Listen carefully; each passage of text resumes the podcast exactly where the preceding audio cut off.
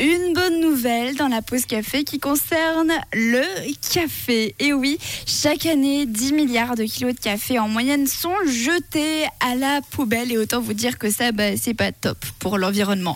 Et en Australie, des chercheurs de l'Institut royal de recherche de Melbourne ont eu une idée un petit peu farfelue. Ils ont eu l'idée folle d'ajouter du marc de café carbonisé au mélange habituel du béton. Alors déjà, il faut le faire.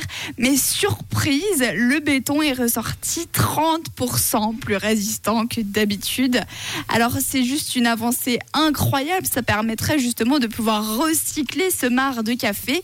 Mais ne nous emballons pas trop vite. Il faut d'abord tester la durabilité et puis voir si ça résiste bien à la température et surtout l'absorption de l'eau. Mais si ça fonctionne sur le long terme, ce serait juste incroyable. Ça permettrait de remplacer 30% du ciment par des cendres justement de marc de café. Et ça pourrait même améliorer la résistance et l'élasticité du béton de 28% et cerise sur le gâteau parce que c'est pas fini, ça réduirait également les émissions de gaz à effet de serre qu'il faut pour produire du béton.